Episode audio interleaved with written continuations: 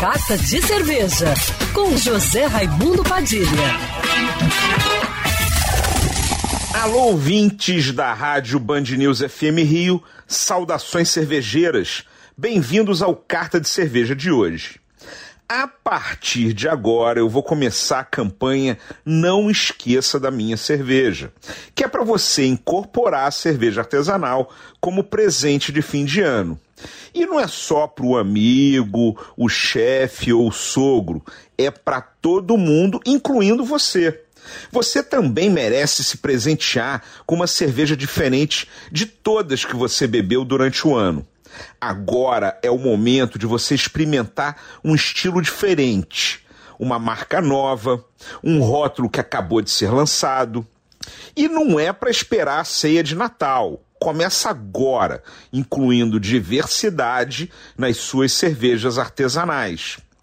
Viu vantagem? Pois é, a cerveja artesanal é um luxo acessível e democrático, ainda mais num ano tão complicado como 2020.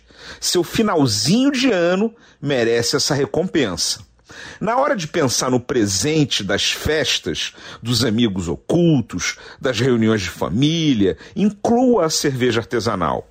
É mais barato, vai ter sempre uma que vai agradar e deixa quem recebe mais alegre. Aliás, mais alegre duas vezes, quando ganha e quando bebe. E é que nem os outros presentes, tem sempre uma cerveja que é a cara de quem você tem que presentear.